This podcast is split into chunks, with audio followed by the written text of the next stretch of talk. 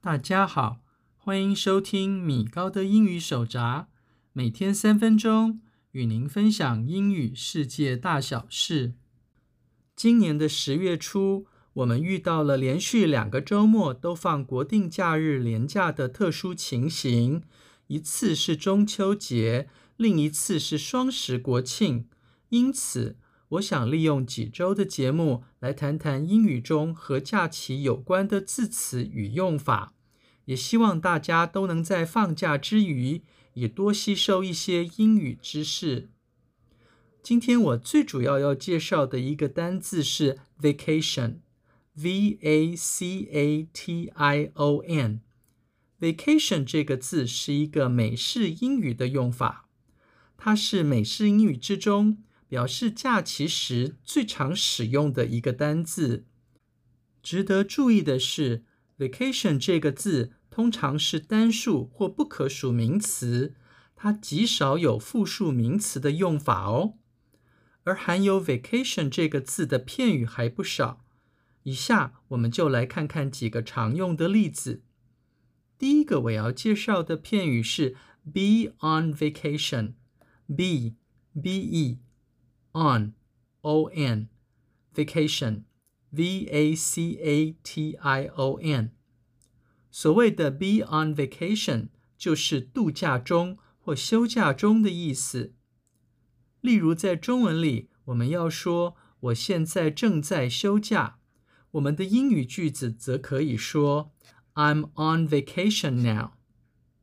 第二个我要介绍的片语是 “be on summer vacation”，be b e on o n summer s u m m e r vacation v a c a t i o n。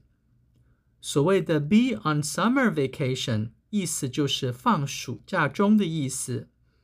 而有异曲同工之妙的片语是 be on winter vacation。我们只需要把 summer 改成 winter，be on winter vacation 就变成了放寒假中的意思了。例如，在中文里，我们要说“我妹妹正在西班牙过暑假”这句话时，我们的英语则可以说成：My sister is on her summer vacation in Spain。第三个我要介绍的片语是 take a vacation。 take，t a k e，a a vacation v a c a t i o n。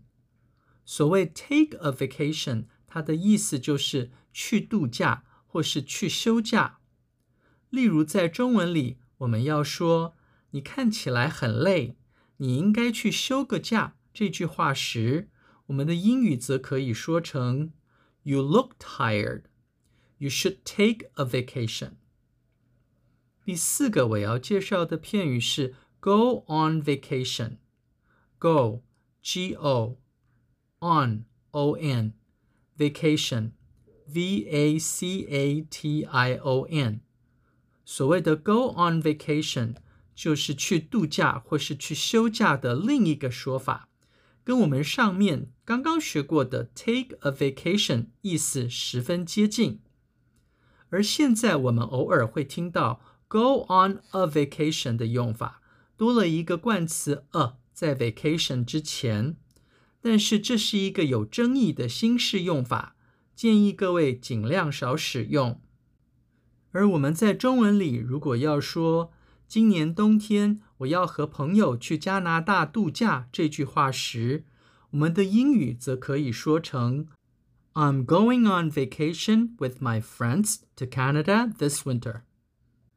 第五个我要介绍的片语是 "be on vacation mode."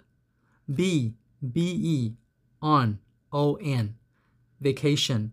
V A C A T I O N mode M O D E be on vacation mode 是一个口语的片语用法， 它就是处在假期模式中的意思。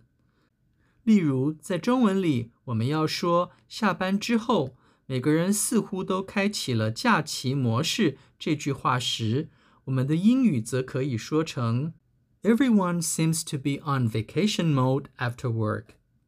以上是今天的所有节目内容，谢谢您收听今天的米高的英语手札。我们会固定在每周一更新，也欢迎各位准时收听。我们下次见，拜拜。